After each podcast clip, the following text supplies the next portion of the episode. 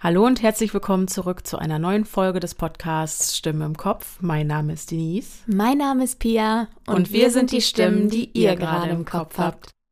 Pia, wie stehst du denn zu Cold Cases? Hm. Da gehen die Meinungen ja immer ein mhm. bisschen auseinander. Die eine Hälfte liebt sie und die andere Hälfte hasst sie, weil sie so unbefriedigend sind. Ja, das würde ich jetzt sagen. Also ich mhm. finde sie auch eher unbefriedigend, muss ich sagen. Allerdings haben die natürlich auch immer eine gewisse Faszination, mhm. weil man ja nie weiß und nie wissen wird, äh, vermutlich, was, was überhaupt äh, passiert ist. Beziehungsweise doch, was passiert ist wahrscheinlich schon, aber wer es war und. Ja. Wobei das kann sich in manchen Fällen natürlich auch doch noch aufklären im Laufe der Jahre. Die Technik entwickelt sich weiter. Vielleicht gibt es doch noch Zeugen, die zutage treten. Oder aber der Täter entscheidet sich, vielleicht weiß ich nicht, äh, im Sterbebett dazu doch noch reinen Tisch zu machen mit seinen Taten. Ja. Die Möglichkeit hat man die immer. Die Möglichkeit hat man immer. Vielleicht liegt auch darin die Faszination von Cold Cases. Ich weiß Also nicht. ich mag die sehr, weil ja, sie sind unbefriedigend, aber ich finde, wenn man einen Cold Case behandelt, findet man sich immer so ein bisschen in der Position des Detektivs wieder, mhm. der die Hinweise sammelt mhm. und die Puzzleteile versucht zusammenzufügen, mhm. aber irgendwie mhm. ergibt nichts einen Sinn und ja. Oder es ergibt alles einen Sinn, wie in unserer Halloween-Folge. Oder das, wo wir einen Fall gelöst haben. Ich frage mich immer noch, ob wir dem FBI oder so hätten Bescheid sagen sollen. Ich weiß es nicht. Ich glaube aber auch irgendwie, ich denke mir so, also wenn uns diese Einfälle kommen, dann werden die auf jeden Fall auch einem Menschen in den Sinn gekommen Ach, meinst sein. du? Ja, der das gelernt hat, okay. dessen Professor das ist. Mm. Und der wird das bestimmt auch schon ausreichend überprüft haben. Hoffe ich. Ja, hoffe ich auch. Wenn nicht, kann sich das. Ähm, FBI gerne bei uns melden. Genau. Wir helfen dann gerne bei der Aufklärung. Ja, genau. Ja. FBI oder wo war, war es nicht Kanada? Oder so. Sind die da? Nee. Ich, ich weiß es Ahnung. nicht mehr. Leute, Mel meldet euch. Genau, kein Problem, kein Ding. Wir regeln das. Ja, wir, wir regeln das. genau. Aber heute müssen wir uns erstmal um einen weiteren Fall kümmern. Mhm, mh. Und ich bin extrem gespannt, ob wir mit vereinten Kräften auch diesen Fall lösen können. Für uns zumindest, sodass wir nachts wieder ruhig schlafen können. Ich bin auch gespannt, was du vorbereitet hast. Ich nehme an, du hast da mal was vorbereitet. Ich habe da mal was vorbereitet, mhm, genau. Mhm. Ja, dann lege ich mich jetzt hin. Genau, die Pia, die zieht sich jetzt zurück. Wir, wir führen heute eine andere Aufnahmepolitik ein. Und ja. zwar, sonst saß Pia immer ganz ähm, solidarisch neben mir am Tisch und hat stillschweigend genickt, genickt und, und so. Ja, und zugehört. Wir machen das jetzt aber anders. Die Pia, die kuschelt sich jetzt in mein Bettchen, mhm. was hinter mir steht, und macht es sich gemütlich mit Snacks und Getränken. Und genau das solltet ihr jetzt auch tun. Genau. Und ich erzähle euch vom heutigen Fall. Ich finde es richtig geil. Äh, lass uns loslegen. Ich zieh mal um. genau, Pia zieht um und ich leg los.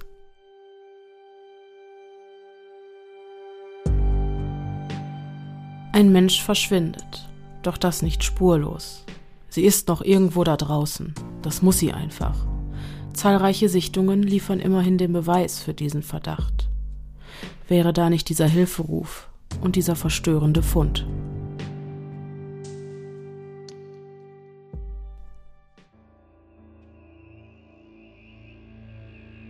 Es gab eine Zeit, da hatte sie alles ein Haus, einen liebevollen Ehemann und drei wundervolle Kinder.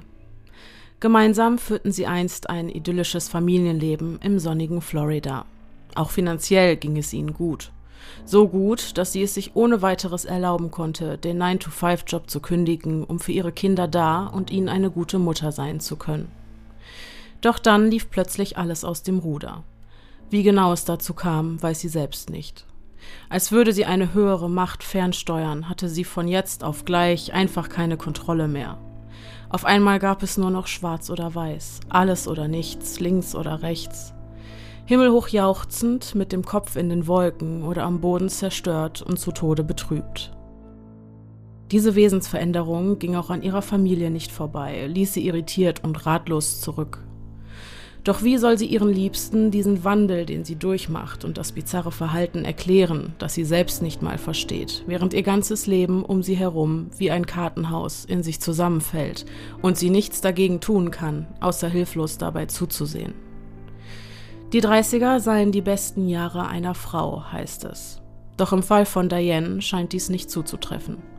Seit ihrem 30. Lebensjahr ging es eigentlich nur noch weiter bergab. Immer weiter und weiter. Wie ein Film ziehen die letzten Jahre vor ihrem inneren Auge vorbei. Mrs. Orgett, Sie leiden unter einer bipolaren Störung, dringt die Stimme des Psychiaters durch das schrille Klingeln in ihren Ohren und reißt sie aus ihrer tristen Gedankenspirale.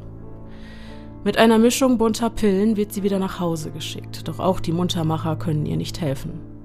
Stattdessen leidet sie von nun an unter einer ganzen Bandbreite an Nebenwirkungen, Pest oder Cholera.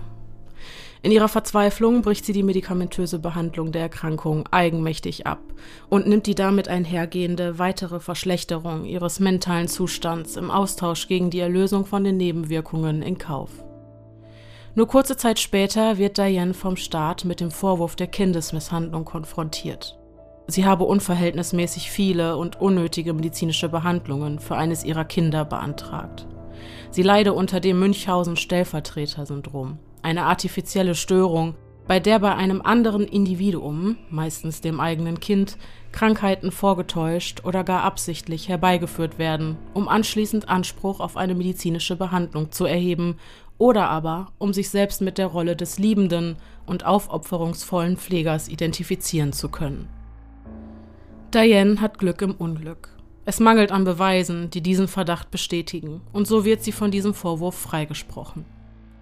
Doch die Institutionen lassen nicht locker und halten weiterhin an einem Wahrheitsgehalt fest, der den Anschuldigungen inneliegen müsse. Die Konsequenz ist, dass Diane das Sorgerecht für ihre Kinder und damit auch der Boden unter ihren Füßen entzogen wird. Mit diesem Urteil stürzt sie in ein tiefes Loch, ein dunkler Ort, an dem das Konzept der Zeit keine Gültigkeit mehr hat. Und mit einem Mal findet sie sich in einer Endlosschleife, bestehend aus emotionaler Taubheit und erdrückender Trauer wieder. Ihre Ehe mit Mann Frederick kann dieser Belastung nicht länger standhalten. Er kann seiner Frau einfach nicht mehr folgen, hat keine Einsicht in ihr irrationales und turbulentes Verhalten.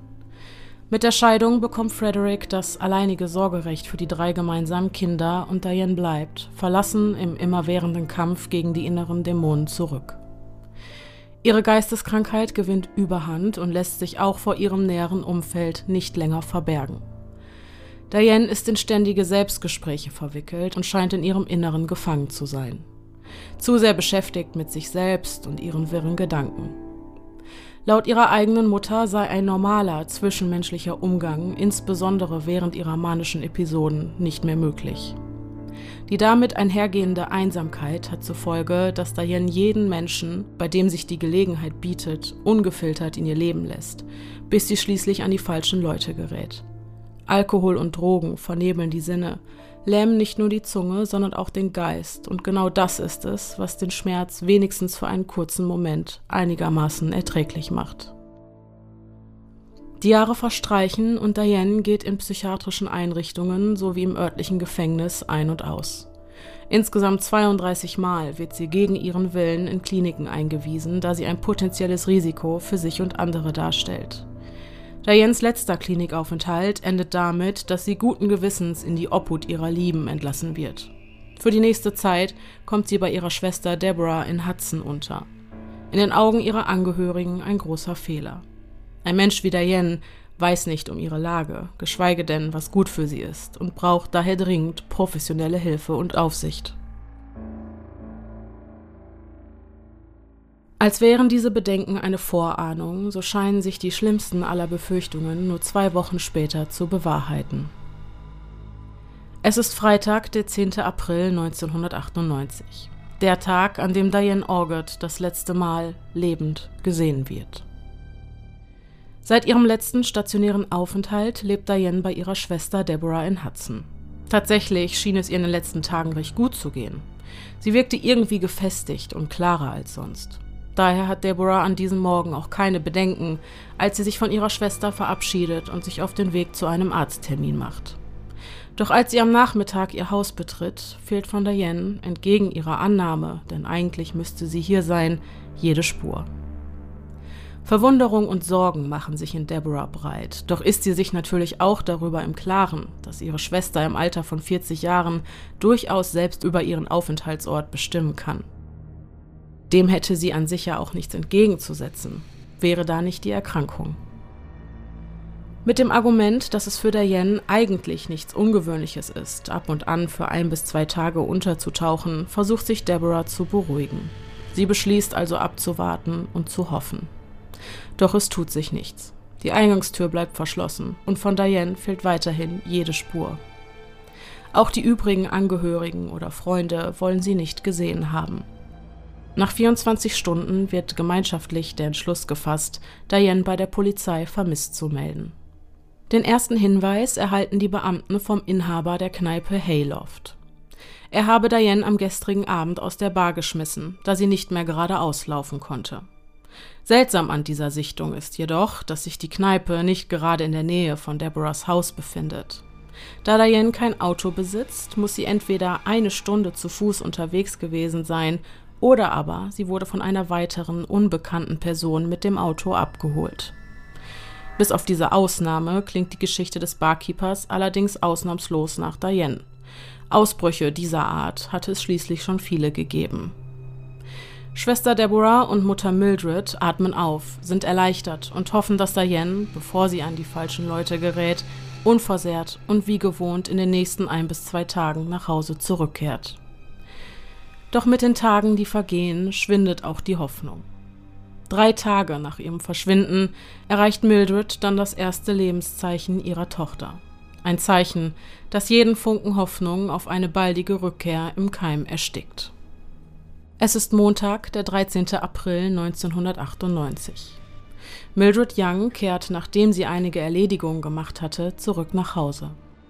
Das Blinken der kleinen roten Leuchte am Anrufbeantworter informiert sie über einen verpassten Anruf.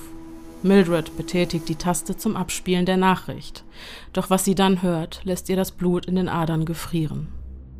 Es ist die Stimme einer Frau, eine Stimme, die ihr mehr als vertraut ist, eine Stimme, die ihr unter diesen Umständen und bei den Worten, die sie spricht, durch Mark und Bein geht. Hilfe! Hilfe! Hilfe! Lass mich raus! Hey! Gib mir das! Danach ist die Leitung tot. Für Mildred besteht kein Zweifel. Diane steckt in großen Schwierigkeiten. Als sie die Anrufer-ID auf dem Gerät abfragt, bilden die Leuchtbuchstaben auf dem Bildschirm das Wort Starlight. Vermutlich der Name eines Unternehmens, von dem sie noch nie gehört hat. Ohne zu zögern wählt sie die Rückruftaste. Es tutet, doch niemand nimmt ab. Mildred unterrichtet die Polizei von dem Vorfall, doch können die Beamten weder etwas über ein ominöses Unternehmen mit dem Namen Starlight herausfinden, noch lässt sich der Anruf geografisch zurückverfolgen. Nur zwei Tage später, gegen 16 Uhr, macht sich eine uns unbekannte Frau auf den Weg zur Arbeit und kreuzt dabei den Weg der US Route 19, ein Highway in Hudson, der keine zehn Minuten Fahrt von Deborahs Haus entfernt liegt. Plötzlich hält sie inne. Dort auf der Wiese neben dem Straßenrand liegt etwas, das aussieht wie ein menschlicher Finger. Doch unter der Annahme, dass es sich bei diesem Fund lediglich um einen Scherzartikel oder ein Relikt vom vergangenen Halloween handeln muss, geht sie schließlich weiter ihrer Wege. Aber irgendwie lässt dieser Finger oder das, was aussieht wie ein Teil davon, sie nicht los, sodass sie nach Feierabend ihrem Freund von dieser grausigen Entdeckung berichtet. Er stimmt ihr zu. Vermutlich ist es kein echter menschlicher Finger. Doch möchte er sich bei einem solchen Fund nicht auf eine vage Vermutung verlassen und lieber auf Nummer sicher gehen. Gleich am nächsten Tag macht er sich auf den Weg zum Highway 19 und tatsächlich. Genau da, wo seine Freundin es ihm beschrieben hatte, gleich neben dem Straßenrand im seichten Gras, liegt das obere Drittel eines menschlichen Mittelfingers. Der Nagel rot lackiert. Und beim besten Willen, einen so naturgetreuen Scherzartikel den gibt es nicht. Er verständigt die Polizei, die nur wenig später mit dem Streifenwagen vorfährt. Der Fund wird dokumentiert, doch stolpern die Beamten dabei über eine Ungereimtheit.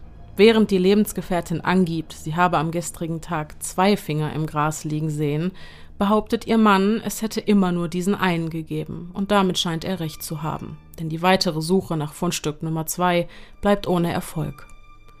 Es bleibt die Frage, wem dieser Finger zuzuordnen ist. Um das herauszufinden, wird der Fingerabdruck mit der Datenbank des örtlichen Polizeipräsidiums abgeglichen. Es dauert nicht lange, bis auf dem Computerbildschirm des Officers das Bild einer Frau angezeigt wird. Eine Frau, die ihnen nicht unbekannt ist. Diane Orgett. Für die Angehörigen der Vermissten ist dieser Fund ein weiterer Beweis dafür, dass sie in großen Schwierigkeiten stecken muss und dringend Hilfe benötigt. Für sie deutet die Gesamtheit aller Hinweise darauf hin, dass Diane entführt, gefoltert und im schlimmsten Fall bereits getötet worden ist. Immerhin war sie aufgrund ihrer Erkrankung und der damit einhergehenden Gutgläubigkeit nahezu dafür prädestiniert, an die falschen Leute zu geraten und damit ein leichtes Opfer. Während sich die Familie mit wilden Spekulationen über ein brutales Verbrechen konfrontiert sieht, ist die Polizei weiterhin der Auffassung, dass es sich bei Dianes Verschwinden höchstwahrscheinlich um einen selbstverschuldeten Unfall handelt, der sich auf ihre psychischen Probleme zurückführen lässt. Doch müssen sich die Beamten eingestehen, dass selbst wenn sie mit dieser Vermutung richtig liegen, eine dritte Person in diesem Fall involviert sein muss. Diane Orgett besitzt kein Auto, wurde am Tag ihres Verschwindens in einer Kneipe rund eine Stunde Fußmarsch vom Haus ihrer Schwester entfernt gesehen. Vermutlich wurde sie von einer ihr bekannten Person abgeholt oder aber sie fuhr per Anhalter. Die am Straßenrand liegende Fingerkuppe könnte die zweite Theorie stützen, wenn man einmal davon ausgeht, dass Diane am Highway 19, der lediglich 10 Minuten Fußweg von Deborahs Haus entfernt ist, in das Auto eines Fremden stieg, ihren Finger in der Autotür einklemmte und ihn so versehentlich abtrennte. Doch auch das bleibt Spekulation. Immerhin liefert der Finger einen Anhaltspunkt. Zu irgendeinem Zeitpunkt muss sich Diane am Highway 19 aufgehalten haben. Grund genug, um eine ausgedehnte Suchaktion der Polizei in Gang zu setzen. Am Boden zu Fuß und in der Luft mit Helikoptern. Mutter und Schwester der Vermissten kontrollieren währenddessen immer wieder, ob diese in der Zwischenzeit in ihr eigenes Haus in Odessa, Florida zurückgekehrt ist. Doch jede Suche bleibt ohne Erfolg. Nachdem sich Dianes Spur abermals im Sande verläuft, müssen sich Polizei und ihre Angehörigen eingestehen, dass sie machtlos sind. Bei der jetzigen Beweislage ist da nichts, was sie noch tun können, außer zu warten. Und Diane bleibt verschwunden, wenn auch nicht spurlos.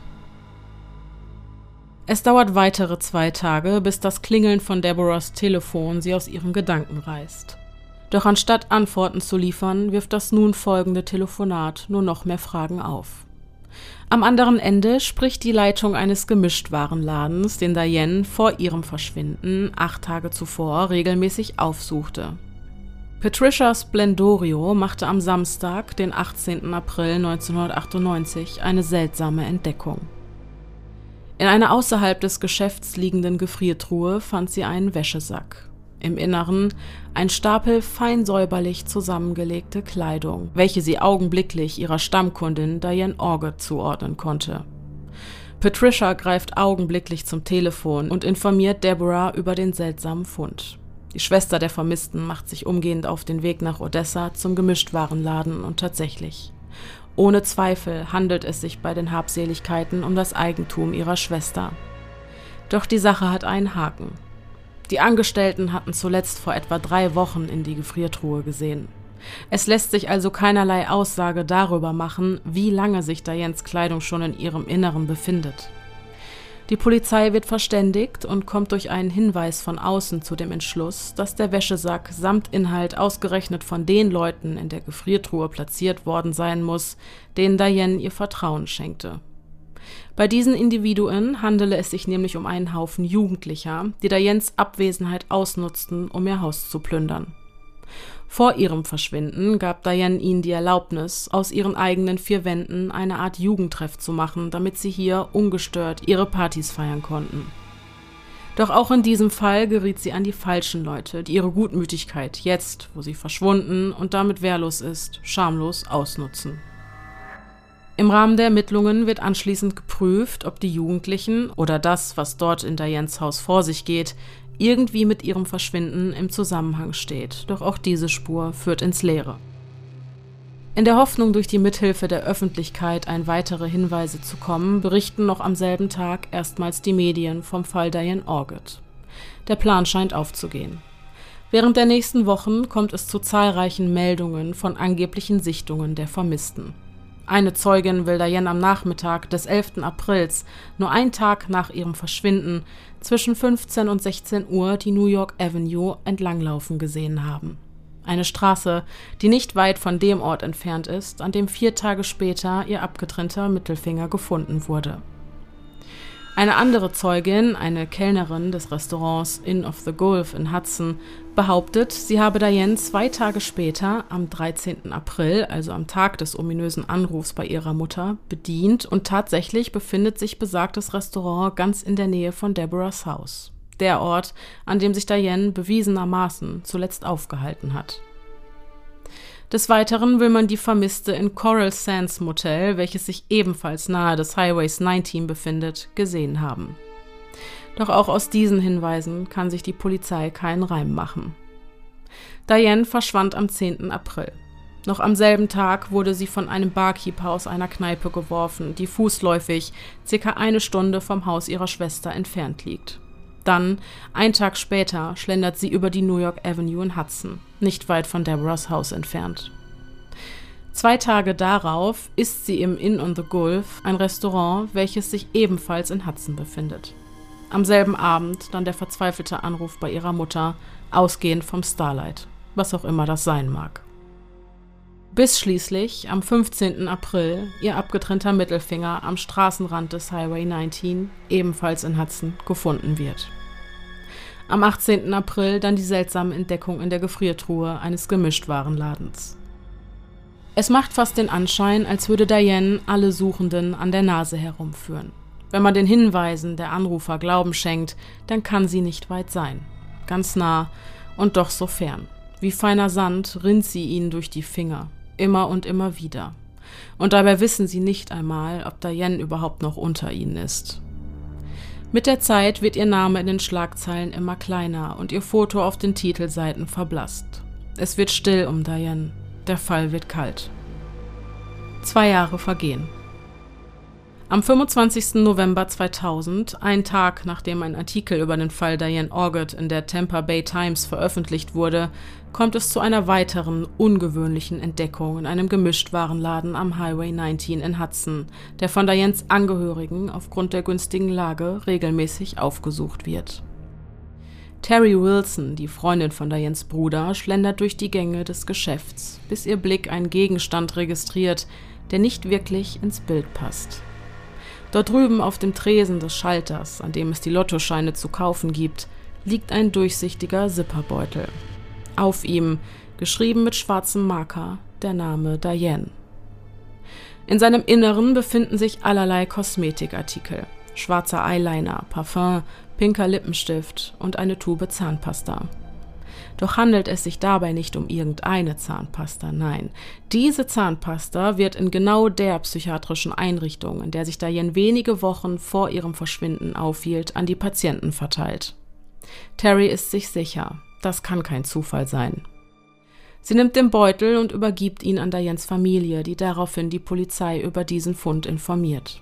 Niemand zweifelt an, dass es sich bei den Kosmetikartikeln tatsächlich um Dianes Eigentum handelt. Doch quälen sie alle die gleichen Fragen. Warum wurde dieser Beutel so offensichtlich in einem Geschäft positioniert, das regelmäßig von den Familienangehörigen der Vermissten besucht wird? Wer hat ihn dorthin gebracht? Gehört dieser Beutel wirklich Diane oder hat sich jemand einen bösen Scherz erlaubt? Handelt es sich dabei um die Trophäe eines Täters, der den gestrigen Artikel in der Zeitung las und sich durch ihn dazu animiert fühlte, sein krankes Spiel fortzusetzen? Die Analyse der Aufzeichnungen der Überwachungskameras soll Antworten liefern, entpuppt sich aber nur als eine weitere Enttäuschung. Nichts. Monate vergehen bis am 27. Juni 2001 um 4 Uhr morgens Deborahs Handy klingelt und ihr der Polizist am anderen Ende der Leitung sagt, dass sie jemanden festgenommen haben. Gary Robert Evers wird eines kaltblütigen Mordes beschuldigt. doch nicht an Diane. Und jetzt sitzt er hinter Gittern. Rückblick. Nachdem zwei maskierte und bewaffnete Männer in sein Büro gestürmt und seine Freundin übel zugerichtet hatten, schwor er sich Rache. In einem Akt der Selbstjustiz lud Evers einen der Männer, den er verdächtigte, an dem Überfall beteiligt gewesen zu sein, zu sich ein. Dann zog er plötzlich eine Waffe und tötete den 26-jährigen Mann mit elf Schüssen. Bedauerlicherweise legte der eigentliche Täter kurz nach Evers Inhaftierung ein umfangreiches Geständnis ab. Er hatte den Falschen erwischt. Eine niederschmetternde Erkenntnis. Doch was genau hat diese Tragödie mit Diane Orgett zu tun? Als Co-Manager des Coral Sands Motels, in dem Zeugenaussagen nach zu urteilen Diane zuletzt lebend gesehen wurde, ist Evers schon lange ein Name auf der Liste der Verdächtigen, wenn auch der einzige. Das Motel liege außerdem in unmittelbarer Nähe zu der Stelle, an der Dianes abgetrennter Mittelfinger gefunden wurde und auch die Gemischtwarenläden, in denen ihre Habseligkeiten positioniert wurden, sind nicht weit. Gary Evers Gewaltpotenzial, das drei Jahre nach Dianes Verschwinden zutage trat, ließ die Ermittler aufhorchen und erhärtete den Verdacht, dass er auch in diesem Fall involviert sein könnte. Doch für eine Anklage reichen die Beweise nicht, und im Jahr 2012 nimmt Gary Evers dieses Geheimnis mit ins Grab. Der Fall rund um Diane Orgets Verschwinden wird wieder kalt. Und dieses Mal bleibt er es bis heute. Doch dann sind da noch die Spekulationen, die besagen, dass Diane Orgets Verschwinden in Zusammenhang mit einer Handvoll weiterer ungeklärter Fälle aus der Gegend rund um Tampa Bay steht. Vier Frauen, alle in ihren Dreißigern, verschwinden unter mysteriösen Umständen. Zwei von ihnen konnten gefunden werden. Tot. Die 37-jährige Katie A. Struckhoff, eine Alkoholikerin auf Entzug, wurde im Februar 1995 ermordet. Auch sie kämpfte zeitlebens mit starken Depressionen. Zuletzt will man Katie in einer Bar in Tampa Bay gesehen haben. Sie war in Begleitung eines Mannes namens John. Die Mitarbeiter der Texans Lounge behaupten, dass John, obwohl er einst ein Stammgast war, nach diesem Tag nie wieder in die Bar zurückkehrte. Ihre Leiche fand man am nächsten Morgen am Rand einer kleinen Straße. Von John fehlt noch heute jede Spur. Der Mann, der so in etwa in seinen 50ern gewesen sein musste, konnte nie identifiziert und Katies Mordfall nie aufgeklärt werden. Am 5. Juni 1999 sah man Kimberly Langlois das letzte Mal lebend. Vier Tage später wird die Leiche der 36-Jährigen in einem Straßengraben gefunden. Auch sie kämpfte zeitlebens gegen ihre Substanzabhängigkeit und gegen den Alkoholismus. Die Barkeeperin Rhonda Ann Brown, ebenfalls alkoholabhängig, wird zuletzt gesehen, wie sie von ihrem Haus in Hudson in Richtung einer nahegelegenen Bar namens Sullivans läuft. Dann, im Jahr 2000, verschwindet die 34-Jährige ohne jede Spur. Und dann ist da noch Kathleen Marie Wanderseger. Auch sie soll zuletzt auf ihrem Weg in eine Bar gesehen worden sein. Vermutlich wollte sie hier ihren 34. Geburtstag feiern, doch kam sie nie an.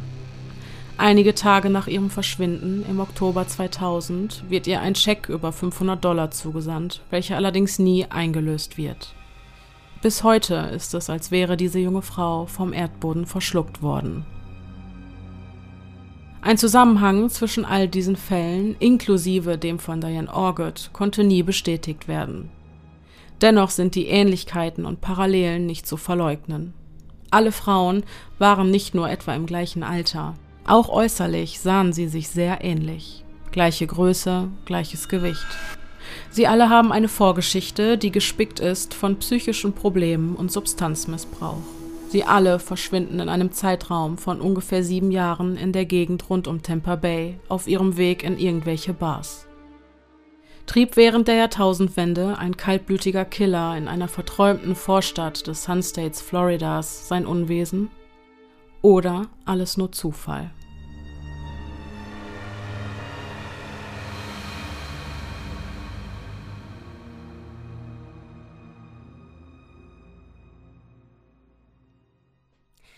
Okay. Ich bin maximal verwirrt.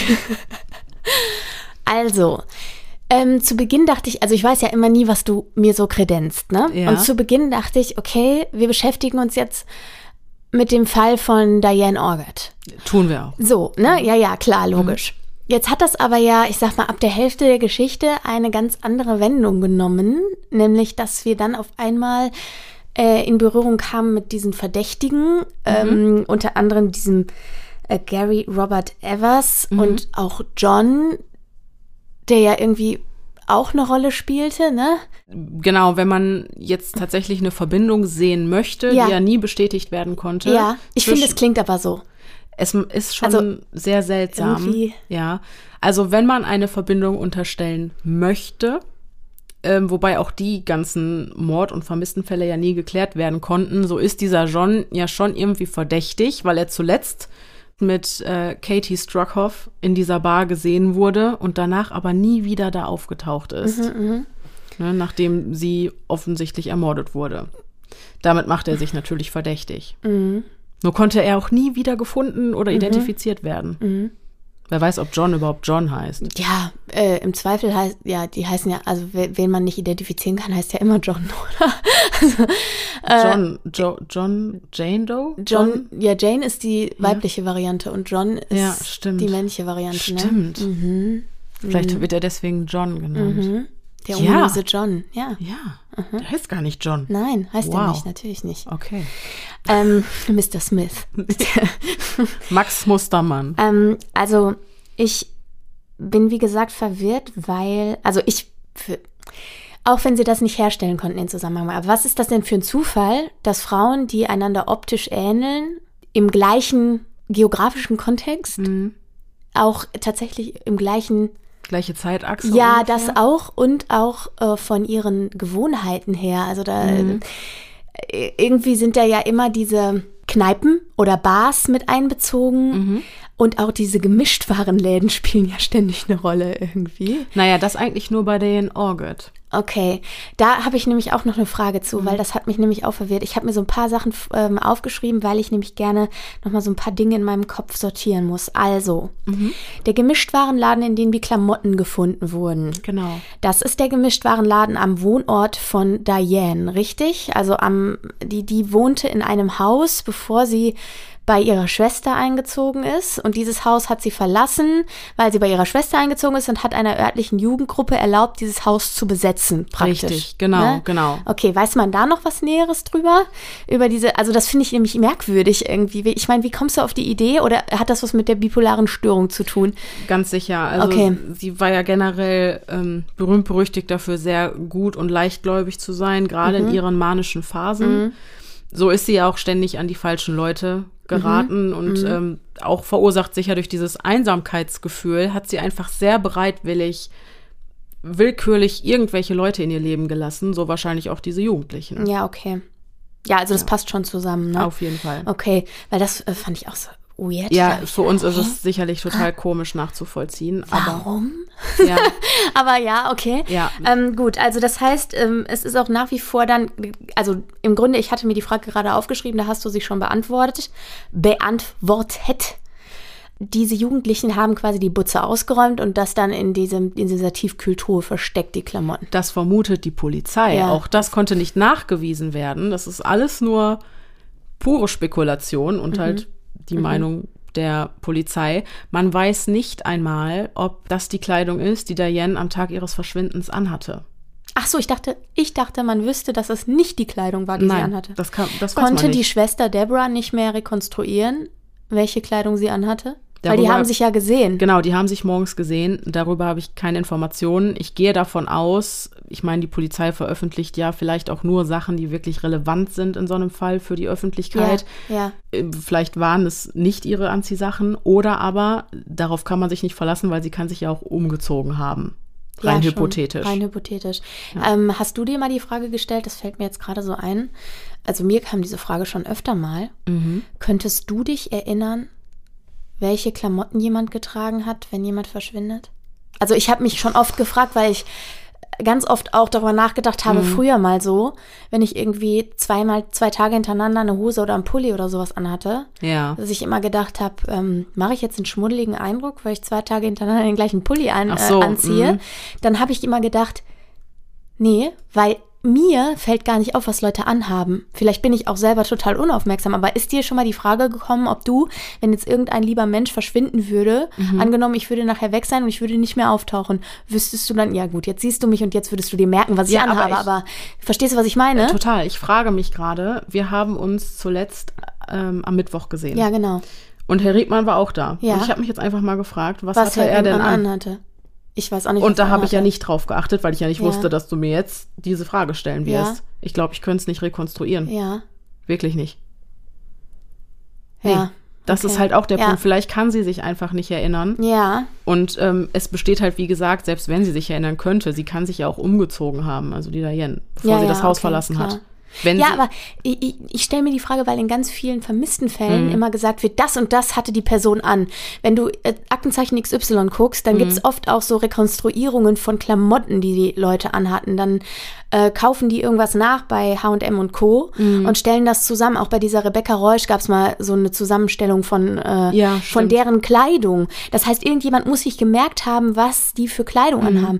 Ich finde das äußerst faszinierend, aber ich kann eben Deborah keinen Strick daraus drehen, dass sie nicht mehr wüsste, was die angehabt hat. Ja. Weil, wie gesagt, das ist etwas, worauf ich so wenig achte, dass ich das gar nicht schnallen würde, irgendwie, mir Mhm. Ja. zu merken, was jemand anhat. Ja, ne? ja. Ähm, okay, das finde ich irgendwie krass, dass man auch nicht weiß, was das jetzt für Klamotten waren und dass man auch keine, keine Verbindung herstellen konnte Mhm. zwischen, den, zwischen der Kleidung und. also sie gehörten definitiv Diane. Okay, das weiß man. Das weiß man. Das, kann, so das konnte weird. Deborah auch bestätigen. Also Ja. ein Kleidungsstück, ne, die wurden ihr gezeigt und sie sagt, das gehört definitiv meiner Schwester. Ja, okay. Aber ist das jetzt durch einen Täter, durch sie selbst dahin gelangt, durch die Jugendlichen? Ja. Wobei ich mich auch frage, wenn die irgendwelche Sachen da entwenden, warum Ja. sollten die die zusammenfalten, in einen Wäschesack packen und, dann ähm, auf so dem Hinterhof ja. von, von, von irgendeinem Gemischtwarenladen in die Tiefkühltruhe legen? Warum? ja. Wie kommt man überhaupt dahin? Also, also generell so irgendwie, ich finde du gehst auch, doch jetzt auch nicht hier zum Lidl und sagst so, wo ist hier eure Geschichte. Gefriertruhe? Ja, ist auch so. Deswegen, also ich verstehe nicht ganz den Bezug, den die Polizei da zu diesen Jugendlichen herstellt. Das kann Das ich nicht ganz. auch nicht. Ähm, die hätten Möglichkeit gehabt, an ihre Sachen zu kommen, ja. Ja. Aber warum sollten die die in dieser Gefriertruhe unterbringen? ja, Das sehe ich nicht. Ich verstehe es auch nicht. Nee. Mhm. Und was ist das mit diesem Starlight? Das habe ich auch nicht begriffen. Also erstmal, um dann nochmal zurückzugehen. Ich habe mir jetzt aufgeschrieben, um das nochmal zu rekapitulieren. Du hast das an einer Stelle auch wunderbar zusammengefasst. Mhm. Deswegen konnte ich nochmal mitschreiben. Aber da das bei mir wirklich auch im zeitlichen Ablauf und der Chronologie für so viel Verwirrung gesorgt hat. Mhm. Also wir haben, wir haben die, das Verschwinden am 10.4. Wir haben am 11.4. diese Sichtung auf der New York Avenue. Dann haben wir am Genau. 13.11. diese ähm, 13.04. äh, 13.04. so den Besuch im Inn of the Gulf Mhm. und den Anruf. Richtig? Am 15.04. diesen Fund dieses Fingers oder der Fingerkuppe Richtig. und am 17.04. die Klamotten in der Tiefkühltruhe. Es war am 18.04. Am 18.04.. Genau. Ja. Okay, und das war's, oder? Und danach, also danach kam nichts mehr. Zwei Jahre kam dann nichts. das meine ich, genau. Ja. So, dann ist für mich auch noch die Frage, es passiert innerhalb von einer Woche relativ viel. Da liegen immer ungefähr zwei Tage Ja, zwischen. aber warum wird da nicht weitergemacht? Also ich frage mich so, es Mhm. passiert relativ viel. Du weißt auch, okay, die Klamotten, ja, die Klamotten im Tiefkühl-Dingsbums, ähm, das ist natürlich jetzt etwas später, aber der Fingerfund am 15.04., ja, ist das dann quasi das Go für, wir, wir hören auf zu suchen, weil äh, sie ist tot oder was? Ich hab, Nee, der 15.04. durch diesen Mittelfinger Ja. wurde ja eine Suchaktion gestartet. Okay, aber die hat ja dann höchstens drei Tage gedauert und dann wurde sie ja abgebrochen. Genau, weil, weil Okay. die konnten nichts finden. Relativ Okay. schnell wurde die Suche wieder eingestellt, weil die null Anhaltspunkte hatten. Und leider wurde auch über diesen Finger nicht wirklich viel berichtet Mhm. im Sinne von, könnte es ein Unfall gewesen sein? Ähm, Also Die Theorie mit dem, sorry, aber die Theorie mit dem Auto, das ist doch, Ich denke auch, Unsinn. wenn das ein Unfall ist, ne, und ich verliere einen Finger, dann muss ich mich doch danach in irgendeine medizinische Behandlung ja, begeben. Dann sagst du doch nicht, hups, hoch, Genau. ja, kein Dingelchen. Dann, also bipolare Störung hin oder her, aber da muss da ja auch wahrscheinlich eine zweite Person anwesend gewesen sein, Richtig. wovon ich auch ausgehe. Ich glaube nicht, dass sie einfach anderthalb Ja. Stunden in irgendeine Richtung Ja. läuft und dann wieder zurück am selben Tag alles. Dass sie verliert ab- auch den Finger noch währenddessen. Genau, also dass sie abgeholt wurde, Ja. liegt schon irgendwie nah oder sich getroffen hat mit irgendjemandem oder meinetwegen per Anhalter gefahren ist. Aber wenn ich einen Finger verliere, begebe ich mich eher früh als spät in medizinische Behandlung. Ja, und da frage ich absolut. mich, hat man denn nicht mal die umliegenden Krankenhäuser vielleicht angefragt? Da, dazu gab es aber nichts in der Recherche. Nein. Okay. Mhm. Und ähm, auch dazu, wurde der Finger wirklich abgerissen oder war es ein gerader Schnitt? Ja. Ne? Ja. Das wird ja auch schon ganz viel Aufschluss Ja, darüber voll. liefern, ob das wirklich eine Art Foltermethode oder ein Unfall war. Ja, oder abgeknipst oder irgendwas. Genau. Aber dann gab es doch diese beiden, du hast das so schön bezeichnet als eine uns unbekannte Frau und ihren Lebensgefährten. Genau. Die beiden, das habe ich mich auch gefragt, hä?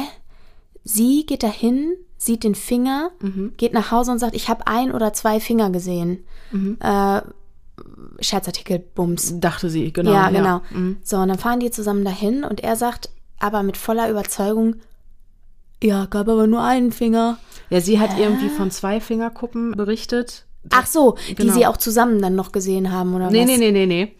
Also, sie hat auf dem Weg zur Arbeit zwei, will zwei Fingerkuppen gesehen haben oder hat das zumindest Ja. ihrem Freund erzählt. Am nächsten Tag geht ihr Freund hin, findet Ja. aber nur eine Fingerkuppe Ja. und sagt das auch den Polizisten, Okay.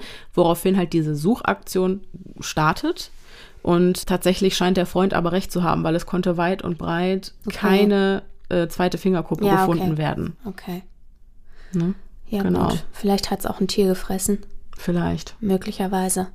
Okay, aber Stimmt. jetzt. Ja, das ist ja so, ne? Stimmt, Es gibt ja viele Fälle auch, wo man ähm, Ja, Funde von Körperstücken, m, wo der Rest nicht da war, darauf zurückführt, dass äh, Tiere da was weggeschleppt stimmt. haben und Guter so, ne? Punkt, ja. Ja, Das heißt, es kann ja sein, dass sie tatsächlich zwei Finger gesehen hat. ja. Mhm. macht Sinn. Mhm. Aber dann ist ja wieder die Frage, wie kommen die zwei Finger dahin? Und wenn sie nicht nur einen verloren hat, sondern, mein Gott. Also furchtbar. So, und dann mal zu diesem Telefonat. Ja. Was zum Teufel? Mhm. Das heißt ja, also für mich, sie muss ja ein Handy gehabt haben oder ein Telefon gehabt haben.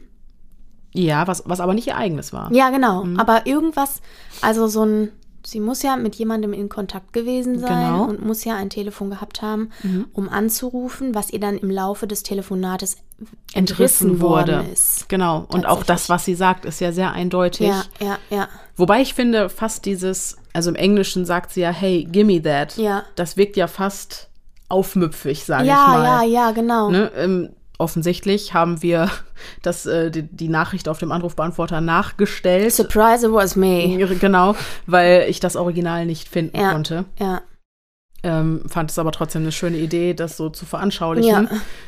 Genau, und ja, das ist auch, also ich finde das auch so merkwürdig, weil sie eigentlich ja erst recht, also so war es ja auch aus deinen, aus deinen Recherchen zu sehen, dass sie ja eigentlich recht verängstigt, verzweifelt klingt und dann aber dieses, ey, gib mir das, also so Mhm. irgendwie, setzt dem Ganzen einfach nur noch weiter die Krone der Verwirrung auf, Ja, was soll ich sagen? Ich meine, niemand weiß, wie man in so einer Paniksituation reagieren Klar, würde. nee, nee, genau. Aber ich finde es auch total faszinierend, dass trotz des Anrufs oder dieser Nachricht die Polizei immer noch eher von einem Unfall ausgeht, quasi. Das finde Da ich auch muss ich auch immer ein komisch. bisschen an Elisa Lam denken. Ja, Mann. Mhm. An die muss ich auch die ganze Zeit denken, ja, ja.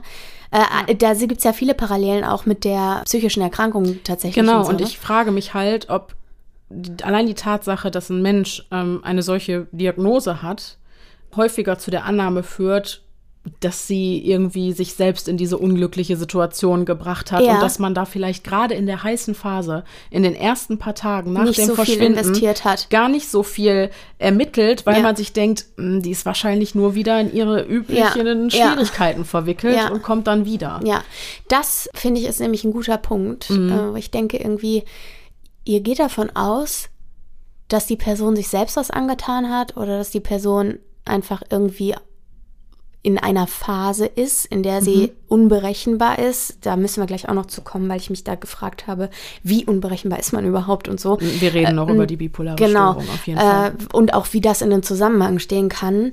Weil am Anfang dachte ich so, okay, was macht sie jetzt? Weil ich, ich weiß ja, wie gesagt, nicht, wie sich so eine Störung ausgestaltet. Da müssen wir noch drüber sprechen. Aber ich habe mich am Anfang gefragt, ähm, könnte es passieren, dass sowas so eine Art, äh, ich will jetzt nicht sagen Trip, so eine, so eine Psychose. ja, genau, so eine Psychose auslöst, die tatsächlich dafür sorgt, dass man eine Art Verstecken-Suchenspiel oder sowas einleitet und sich selbst da in den Vordergrund stellt, was ja auch mit diesem Münchhausen bei Proxy zusammenhängen könnte, was du am Anfang erwähnt hattest. Äh, Münchhausen Stellvertreter heißt es, ne?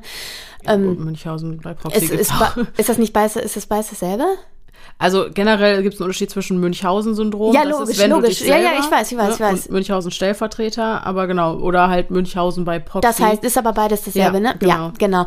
So, und das passt ja auch irgendwie zusammen, so eine Art Inszenierung, Stimmt. weißt du? Sollte, wobei das konnte ihr ja auch nicht nachgewiesen Naja, werden. die Sache ist, sie ist halt auch immer noch weg. Und wenn man bei der Inszenierung war, Mhm. dann müsste sie sich innerhalb dieser Inszenierung einen Finger abgeschnitten haben. Boah. Ich weiß nicht, wie weit sowas geht, keine Ahnung. Und sie ist ja immer noch nicht aufgetaucht. Dann noch andere Frauen gleichen ethnischen Ursprungs, äh, in gleicher Umgebung, mit Stimmt. gleichen psychologischen Schwierigkeiten oder ähnlichen, was auch immer. Spricht ja auch wieder dafür, dass es einen Täter gab, der sich Frauen ähnliche Ausrichtungen gesucht hat. gezielt gesucht hat. Auch Frauen, die eben psychologisch vielleicht schwach waren in solchen Phasen. Naja, die vielleicht einfach zu überreden Ja, waren, genau. mitzukommen Ja, oder genau, so, ne? genau, genau, einfach. genau. Ja, Ja, klar. ja, das ist irgendwie, also ich finde es irgendwie. Nee, Ich, also irgendwie ich finde, also ich persönlich finde es verrückt, ähm, nach diesem Anruf halt wirklich davon auszugehen, zu sagen, das war die alles selber. Das finde ich auch Quatsch. Gerade nach so einem Anruf irgendwie, hä? Verstehe ich Genau, nicht. ja. Aber ich bin trotzdem, also ich muss sagen, ich bin fest davon überzeugt, dass eine zweite Person involviert war Mhm. und dass es diesen Tampa Bay Killer gab. Ich glaube Nach all diesen, auch. nach allem, was du Mhm. gesagt hast. Ich würde noch mal kurz zu dem Anruf zurückkommen. Ja, bitte. Starlight. Ja, Mann, genau. Das, das wollte ich wissen. Warum, wie kommt man darauf? Also ich habe das nicht verstanden. Wir haben 1998. Mhm. Wie kommen die darauf, diesen, also wie kann dieser Anruf so zurückverfolgt werden, dass man quasi, dass dieser Name auftaucht? Irgendwie habe ich diesen technischen Vorgang nicht kapiert. Ja, das ist diese Technik der Anrufer-ID, Anruferidentifikation. Das kann tatsächlich, das, das können, konnten die Telefone damals auch schon, dass du einfach dann wirklich im äh, so einem Bildfeld den Namen Aber selbst wenn du nichts eingespeichert hattest, ja selbst dann. Ja. Ja ja. So wie wenn ich jetzt einen Anruf kriege, dann steht da Köln. genau genau ja das habe ich auch Okay. oft irgendwie o- näher Oberhausen Ja, oder was irgendwie genau. sowas, genau. so ganz habe ich diese Technik auch nicht verstanden aber da, das gibt es und das gab es und da habe ich auch im Internet was zu gefunden. Diese Anrufer-ID ist prinzipiell Mhm. jetzt erstmal keine große Sache. Auf jeden Fall ploppte da dieser Name auf, Starlight. Und was ich viel seltsamer finde, es ist 1998.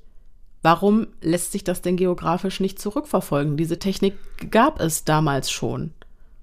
Das finde ich auch Ja. komisch. Und auch, gut, dann wird natürlich auch recherchiert, Starlight, was könnte das sein? Ja, ja.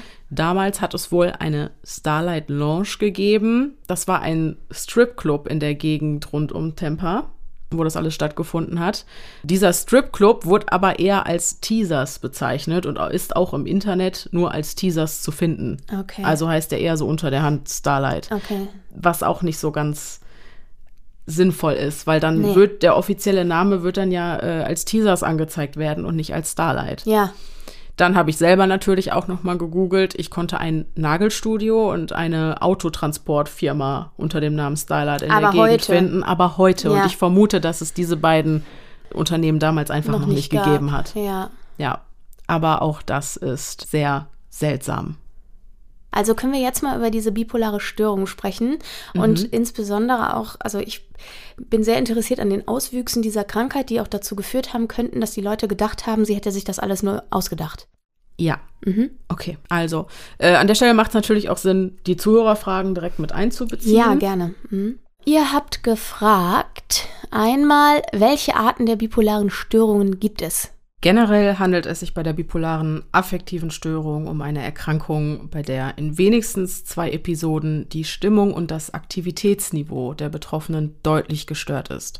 Bei diesen Episoden handelt es sich zum einen um die Hypomanie oder um die Manie, die durch eine angehobene Stimmung und einen deutlich gesteigerten Antrieb gekennzeichnet ist. Und zum anderen haben wir die Depression, die mit einer deutlichen Stimmungssenkung, vermindertem Antrieb und Inaktivität einhergeht. Was bedeutet das konkret?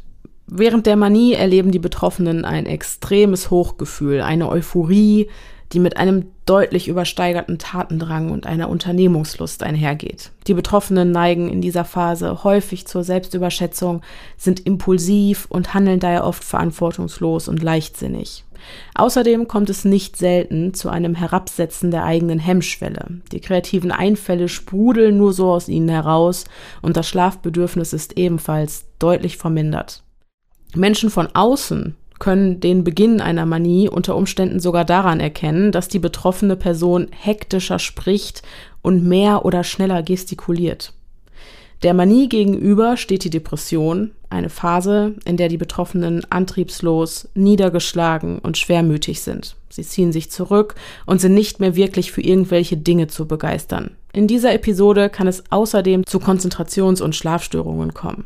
Während der Depression werden die Betroffenen von Selbstzweifeln, Schuldgefühlen, dem Gefühl der Sinnlosigkeit bis hin zu Suizidgedanken gequält. Der genaue Verlauf der Erkrankung kann sich von Individuum zu Individuum unterscheiden. Wichtig zu wissen ist aber eben, dass bei der bipolaren Störung in bestimmten Phasen oder Episoden eine gewisse Stimmungslage, entweder eine übertrieben positive oder negative, vorherrschend ist. Ist es das, was man als manische Depression kennt? Genau, genau. Ah, ja, okay. Genau. Mhm. Du hast diese manische Phase, in denen die Betroffenen sind motiviert, Können Bäume ausreißen. können Bäume ausreißen, neigen auch zur Selbstüberschätzung Mhm. oder auch zu verantwortungslosem Verhalten, können Impulsivität. Impulsivität, können eigentlich wirklich kaum still sitzen bleiben und ein genialer Gedanke jagt den nächsten. Also jetzt gar nicht so, dass man sich als ähm, nicht betroffener Mensch denkt, ach super, es klingt ja toll. Das hat wirklich krankhafte Ausmaße. Und auch diese Phasen können für die Betroffenen extrem belastend sein und einen Leidensdruck verursachen. Vor allem, wenn du halt eben in diesen Phasen Dinge tust, die Konsequenzen nach sich ziehen. Okay. Dann in Abwechslung mit diesen sehr depressiven Phasen, diese extremen Tiefs, wo du wirklich lange Zeit quasi nicht aufstehen kannst, weil dir einfach die Energie für alles fehlt. Ja. Und genau das macht ja auch den Krankheitswert dieser Störung aus. Bei der bipolaren Störung haben wir es wirklich mit einer chronisch verlaufenden, schweren psychischen Erkrankung zu tun. Und die ist halt ganz klar von einfachen Stimmungsschwankungen, wie sie vielleicht jeder von uns mal hat, abzugrenzen. Bei Stimmungsschwankungen, die einem milderen Ausmaß entsprechen und eher als Persönlichkeitseigenschaften angesehen werden könnten, würde man dann nicht von einer bipolaren Störung, sondern eher von einer Zyklothymie sprechen. Um jetzt aber zurück zu der eigentlichen Frage zu kommen, die sich ja darauf bezog, welche Arten der bipolaren Störung es gibt. Im Allgemeinen werden zwei Verlaufsformen der Erkrankung unterschieden. Bei der Bipolar-1-Störung treten sowohl manische als auch depressive Episoden auf. Die depressive Phase dauert dabei mindestens 14 Tage und die manische mindestens sieben. Die manische Phase ist bei dieser Verlaufsform häufig sehr stark ausgeprägt, sodass sie nicht selten eben diese negativen Konsequenzen nach sich zieht, die ich eben schon mal erwähnt hatte. Beispiele dafür könnten sein, dass die Betroffenen während dieser kurzen Episoden häufig Schulden ansammeln oder irgendwie in Konflikte mit ihren Mitmenschen geraten. Die Bipolar-2-Störung ist dahingegen durch depressive Episoden mit mindestens einer hypomanischen Phase gekennzeichnet, die mindestens vier Tage dauert. Hypomanisch oder Hypomanie bedeutet, dass es sich dabei um eine mildere Ausprägung der Manie handelt. Der Patient ist dabei noch dazu in der Lage, die Realität und die eigene Situation gut zu erfassen.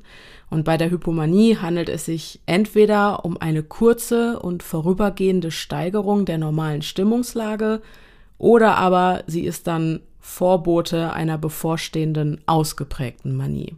Im Wesentlichen unterscheiden sich die beiden Formen der bipolaren Störung also in der Intensität der manischen Episoden. Man unterscheidet da zwischen einer moderaten bipolaren Störung und einer schweren bipolaren Störung. Okay, und bei der schweren bipolaren Störung sind die Extreme heftiger. Genau, da mhm. ist das extrem heftiger. Okay. Mhm. Dann gibt es da aber noch das sogenannte Rapid Cycling. Vom Rapid Cycling spricht man, wenn innerhalb von zwölf Monaten mindestens vier oder mehr Episoden der Manie, der Hypomanie oder der Depression aufgetreten sind.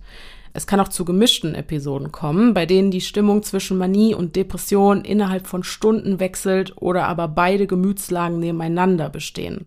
In einer solchen Phase ist das Risiko eines Suizids besonders hoch, da diese Negativität und Schwermütigkeit der Depression in Kombination mit der Unruhe und dieser Überreiztheit der Manie schnell zu fatalen Handlungen führen kann, die sehr impulsiver Natur sind und später wahrscheinlich sehr bereut werden würden.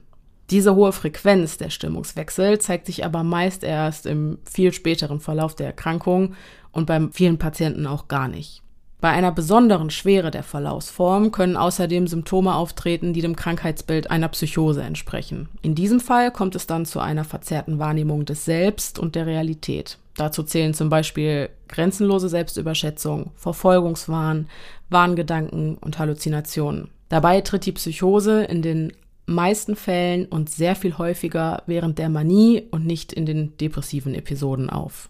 Wichtig ist mir nochmal anzumerken, dass es aber auch symptomfreie Intervalle gibt oder episodenfreie Intervalle, wo der Patient weder manisch noch depressiv ist. Okay. Ja. Mhm.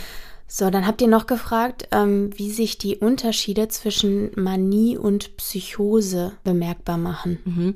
Das ist nämlich der Punkt, das hattest du ja eben auch schon so gefragt, quasi mhm. indirekt. Tatsächlich ist es so, dass es vor allem in den manischen Phasen zu Psychosen kommen kann. Die Unterschiede bestehen darin, dass bei der Manie der Patient sich und seine Realität noch richtig erfassen kann, was bei einer Psychose nicht der Fall ist, weil es dann eben zu dieser charakteristischen verzerrten Wahrnehmung kommt, gegebenenfalls auch zu Halluzinationen wobei das Krankheitsbild der Psychose sehr vielfältig ist. Manche Menschen sind von sehr ängstlicher und misstrauischer Natur und neigen dann dazu, ihren Mitmenschen böse Absichten zu unterstellen, während andere zufällige Situationen ständig auf sich beziehen. Und diese Denkmuster sind dann häufig auch das Gedankengut, auf dem die Psychose aufbaut. Bei der Entstehung einer Psychose spielen die Botenstoffe Dopamin und Glutamat eine Rolle. Zu den Aufgaben des Dopamins zählt die Kontrolle von Bewegungsabläufen, die Verarbeitung von äußeren Reizen und die Steuerung von Gefühlen wie Freude und Motivation. Wenn der Mensch einen stark erhöhten Dopaminspiegel hat, wird dadurch also die Wahrnehmung der Außenwelt gestört oder verzerrt und so kann es eben zu einer Psychose kommen. Laut neuerer Untersuchungen spielt aber auch der Glutamatkreislauf bei der Entstehung einer Psychose eine wichtige Rolle. Ein wichtiger Rezeptor für diesen Kreislauf ist der N-Methyl-D-Asparat, kurz NMDA-Rezeptor. Der kommt vor allem in den Nervenzellen des Hippocampus und der Großhirnrinde vor und ist dort an der Bildung von Gedächtnisinhalten und Lernprozessen beteiligt. Je mehr NMDA-Rezeptoren eine Synapse hat, desto empfindlicher ist sie. Und je höher der Glutamatspiegel ist, desto mehr Rezeptoren werden gebildet, um das hohe Aufkommen der Botenstoffe zu kompensieren. Und dieser Kreislauf resultiert dann eben in einer extrem empfindlichen und reizbaren Nervenzelle, die das Auftreten einer Psychose verursachen kann. Experimente an Ratten haben außerdem ergeben, dass auch die Blockade dieser NMDA-Rezeptoren zu psychoseähnlichen Symptomen führen kann. Außerdem veränderten sich während des weiteren Verlaufs der Erkrankung diese Rezeptoren im Hippocampus, was die Probleme mit dem Kurzzeitgedächtnis und der räumlichen Orientierung erklären würde, die ebenfalls mit einer Psychose einhergehen. Das alles sind übrigens Ergebnisse einer Untersuchung, die 2018 an der Ruhr-Universität Bochum durchgeführt wurde. Die Manie ist also schon differenziert von der Psychose zu betrachten. Die Manie selbst wird nicht zur Psychose, sondern eine sogenannte schizoaffektive Psychose, eine Schizophrenie, tritt zusätzlich zu der bipolaren Störung auf. Interessant, okay. Mhm. Ja. Und das wäre quasi auch wieder die Überleitung zu unserem Fall von heute könnte man in Erwägung mhm. ziehen, genau. Mhm. Ja, das äh, ähnliche wurde ja, wie gesagt, auch bei Lisa Lam vermutet, mhm. dass es äh, zu einer Psychose kam. Nur ach, ich meine, Psychose hin oder her. Ich finde es trotzdem komisch, dass ein Mensch, der dann irgendwie spurlos verschwindet, sich aber trotzdem noch in dieser Gegend aufhalten muss, dann trotzdem auch nicht von anderen Leuten gesehen wird Ja. oder so, so also Ja. oder selbst wenn er gesehen wird, aber ja, finde ich trotzdem schwierig greifbar. Aber auf jeden Fall, es kann im Rahmen einer bipolaren Störung zu Psychosen kommen, Mhm. die dann auch sehr irrationales Verhalten natürlich verursachen können. Ob man sich deswegen gleich einen Finger abschneidet, soll es ja auch schon gegeben haben. Das ist das Ding. Das, Mhm. also ich meine, wenn man jetzt zum Beispiel ähm, hier Eliza Lam nochmal nimmt, ne? Mhm. Also wenn, wenn man diesen Psychosen-Theorien Glauben schenken darf, ist sie ja auch in dem Glauben, sich verstecken zu müssen, irgendwie in diesen Tank reingestiegen und kam dann nicht mehr raus und hat Ja, sich ihre nicht, Klamotten ausgezogen. Ja, aber das ist ja eine Theorie. Vielleicht sie wollte sich, sie auch schwimmen gehen. ja, Also, genau, also man, ja. ja. Mhm. genau, man weiß es nicht, aber sie ist aus freiem Willen in diesen Tank hineingestiegen, ähm, irrational nicht bedenkend, dass sie nicht mehr da rauskommt Mhm. Genau. aus eigener Kraft. Ja, das ist dieses Konsequenzen kannst du nicht Genau, mehr ja, genau, ne, genau, genau. mit einbeziehen in deinen Ja, gut, Entscheidungsprozess. wer weiß. Dann, wenn wir in dieser Theorie bleiben, halte ich das mit dem Finger gar nicht für so weit hergeholt. Aber Wer was weiß dann es? mit den ganzen anderen Frauen? Und Ja, dann ja, nee, nee, es ist ja nur eine Theorie. Ja, du hast recht. Was passiert zwei Jahre lang nichts und dann taucht auf einmal dieser das Zipperbeutel ist, auf. das ist, pass auf. Und allein deswegen, Ja. da stehen wir doch am Ende mit dem Zipperbeutel. Ja, vor allem ein Tag nachdem, nachdem zwei Jahre Ruhe war, ein Artikel über den Ja. Fall nochmal veröffentlicht ja, wird, genau. in dem die Familie nochmal über die Bedeutung psychischer Erkrankungen spricht und so weiter. Das schreit für mich danach, dass das vielleicht Ja. der Täter gelesen hat Ja. und sich dachte, ja, Ja. ich muss nochmal Ja. Bisschen Öl ins Feuer gießen Ja, und ja. positioniere da noch Bin mal ich bei irgendwas. dir. Aber auch dann, warum ist dann auf den Überwachungskameras nichts? Da habe ich auch nichts weiter zugefunden, was ja eigentlich nur heißen kann, dass das ohne Befund war. Ja. Und da frage ich mich auch wieder, Wie warum? ist das da hingekommen? Wie kann man denn so ein Pech haben? Und wie kann man, also ich meine, dann legst du das dahin, Mhm. auch in dem Wissen, dass die Familie das finden wird. Ja, Das finde ich auch so komisch. du ja, ja. Mhm. Mann, aber die, klar, die gehen regelmäßig da einkaufen. Ja, aber überleg, was für ein Kalkül. Also ich finde das auch total Aber so, verrückt. ja, die Sache ist, was sagt mir denn, also ich muss ja dann diese Familie über Monate hinweg beobachtet haben. Also wenn du jetzt zum Beispiel sagst, okay, die Sachse geht jeden Montag mal nach Lidl, ja, zu Lidl, Entschuldigung, das Ruhrgebiet kam durch. Also die geht jeden Montag beim Lidl einkaufen. Ja. So. Das musst du ja erstmal über Monate beobachten, um sicher zu gehen, okay, keine Ahnung, Büro ist aus um 16 Uhr. Mhm. Äh, also fährt sie dann dahin und geht da einkaufen. Also positioniere ich um 15.45 Uhr diesen verdammten Zipperbeutel in dem Regal, wo sie immer vorbeigeht, weil die Kokosmilch da steht oder was weiß ich. Ja, ja, genau. Äh, hallo? Ja, total wahnsinnig. Und was ich aber dann wieder gar nicht verstehe, warum, wenn es einen Täter gibt, macht er dann bei, Diane- bei Diane Orgit so ein Fass auf und Mhm. legt immer wieder kleine Spuren und spielt dieses Spiel Mhm. bei den anderen Frauen aber nicht. Das verstehe ich nicht. Kannst du dir vorstellen, dass der Täter aus dem familiären Umfeld kommt? Ich wüsste nicht wer. Meines Ja. Wissens nach ist dieses familiäre Umfeld nicht so groß. Also man weiß von ähm, ihrer Schwester, Ja, von der Mutter, ja. von äh, einem Bruder und die Freundin des Bruders, die ja diesen Zipperbeutel gefunden hat. Ja, Von viel mehr weiß ich nicht. okay. Ich finde das so komisch, dass Ist das dann es. da gerade auftaucht, wenn die auch einkaufen geht. Die Schwägerin oder was? Ja. Und da muss ja jemand wissen, ja, wirklich. Da Ja. muss jemand wissen, dass di- dieser Laden häufig frequentiert wird. Mhm. Ja, und dann könnte man wieder denken, hm, vielleicht war sie es doch selber. Ja, klar. Aber, aber eine Psychose über so viele Jahre hinweg und Ja. dann muss sie aber trotzdem irgendwie auch diesen Artikel gelesen haben und gesagt haben, weil ich glaube, das ist kein Zufall, dass es ausgerechnet einen Tag später Nee, passiert. wie soll das ein Zufall sein, wenn das so lange her Ja. ist? Auch Also zwei ich- Jahre ist ja wirklich kein Pappenstiel. Ich kann mir nicht vorstellen, Psychose hin oder her, dass ein Mensch über einen so langen Zeitraum ein so raffiniertes Versteckspiel spielt. Vor allem auch, warum? ja, Deswegen, ja, ganz seltsam. Genau. so, dann hat jemand die Frage gestellt, ob die ma in manischen Phasen das wahre Ich der Person zum Vorschein kommt. Nein, nee, ne? nein ja. absolut nicht. Okay. Mm -mm. Nein, nein, nein. Also das ist wirklich, das meine ich, man, man stellt sich das oft so vor, ja, cool, dann hast du eine gute Phase. Ja, ja, ja, ja. Aber nein, das Mhm. muss nicht zwangsläufig eine gute Phase sein. Das äh, kann auch sehr schlimm für die Betroffenen sein. Du bist ja total ruhelos Mhm. und immer am Hasseln und total fanatisch.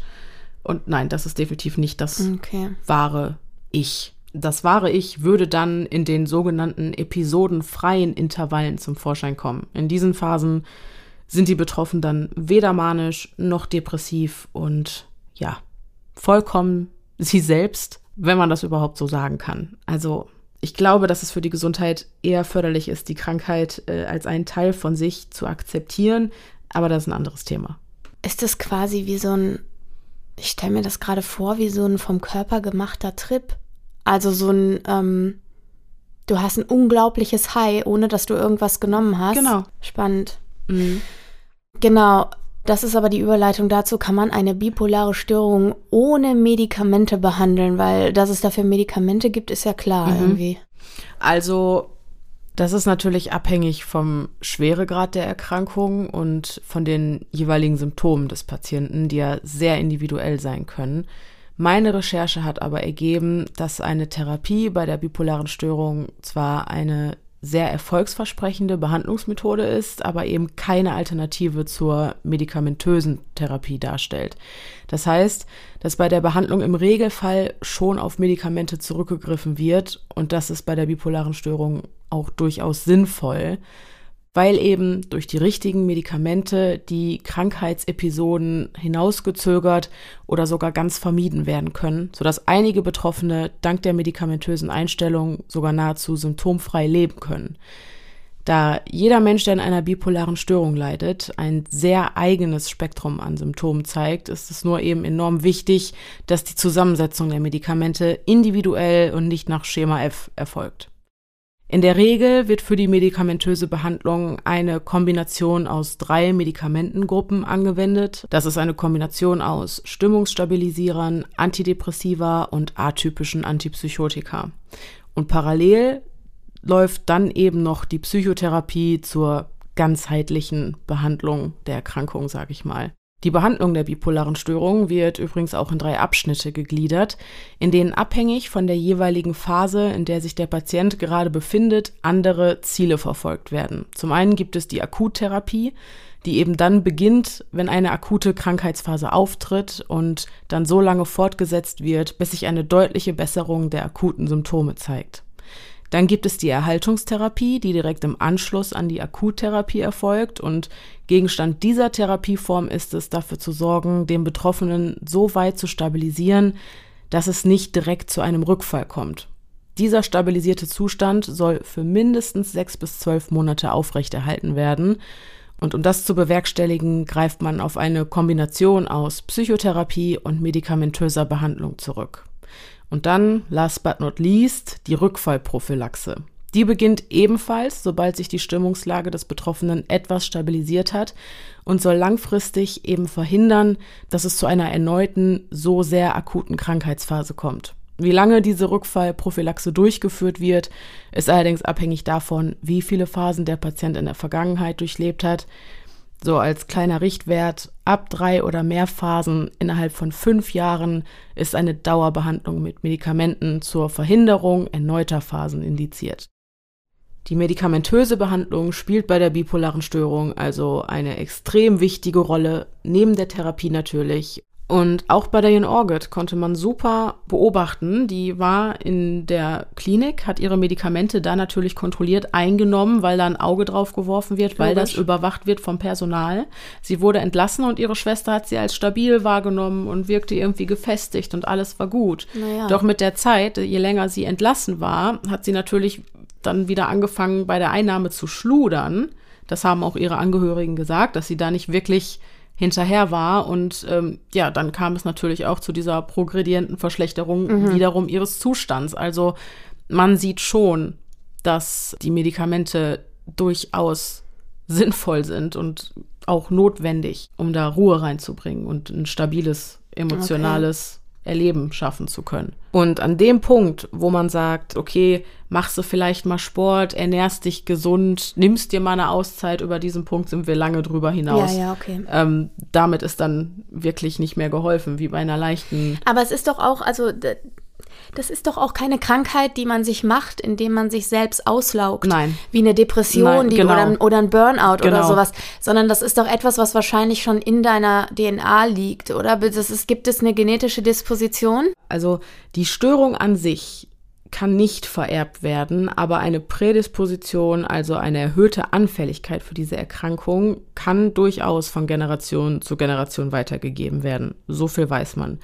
Aus Studien ging hervor, dass ein Kind mit einem erkrankten Elternteil ein Risiko von 10 bis 20 Prozent trägt, ebenfalls zu erkranken, während das Risiko bei einer Erkrankung beider Elternteile bei rund 50 bis 60 Prozent liegt. Also die Prädisposition an einer bipolaren Störung zu erkranken kann definitiv vererbt werden. Ja. Die genauen Ursachen für diese Erkrankung sind aber noch nicht genau geklärt. Man weiß aber, dass es sich bei der bipolaren Störung um eine Erkrankung des Hirnstoffwechsels handelt. Das bedeutet, dass die Funktionsweise der Botenstoffe Dopamin, Noradrenalin, Serotonin und GABA gestört ist und dass zwischen diesen Neurotransmittern ein Ungleichgewicht herrscht. Das heißt aber, um jetzt nochmal auf die Frage zurückzukommen, und das schließt sich auch an die nächste, oder daran schließt sich auch die nächste Zuhörerfrage an. Ähm, das heißt, wir gehen von einer genetischen Prädisposition aus und das wiederum heißt, dass nicht jeder an einer bipolaren Störung erkranken kann, richtig? Naja, es kommt während der verschiedenen Phasen, das konnte schon nachgewiesen werden, zu einer veränderten Aktivität des limbischen Systems. Und das ist eben der Bereich des Gehirns, der für unser Empfinden und das Verarbeiten von Gefühlen verantwortlich ist.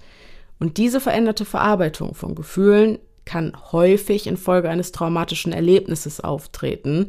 Das bedeutet, dass eine bipolare Störung eben auch durch traumatische Erfahrungen verursacht werden kann. Und das beantwortet die Frage ja eigentlich schon. Da sich niemand hundertprozentig vor traumatischen Erfahrungen schützen kann und auch nicht beeinflussen kann, wie das Gehirn auf ein solches Ereignis reagiert, kann rein hypothetisch jeder erkranken. Okay. Ja. Okay. Und auch ganz interessant, äh, es konnte beobachtet werden, dass das Wetter ebenfalls einen Einfluss auf den Krankheitsverlauf hat. Statistisch gesehen treten die manischen Episoden häufiger im Sommer und die depressiven Episoden vermehrt im Herbst auf. Diese Stimmungsschwankungen, abhängig vom Wetter, kennen sicher viele von euch. Wir sprechen da häufig vom Winterblues und scheinbar spielt der Einfluss des Lichts und der Serotoninstoffwechsel dabei eine Rolle. Aber auch dieses Phänomen ist noch nicht vollständig geklärt.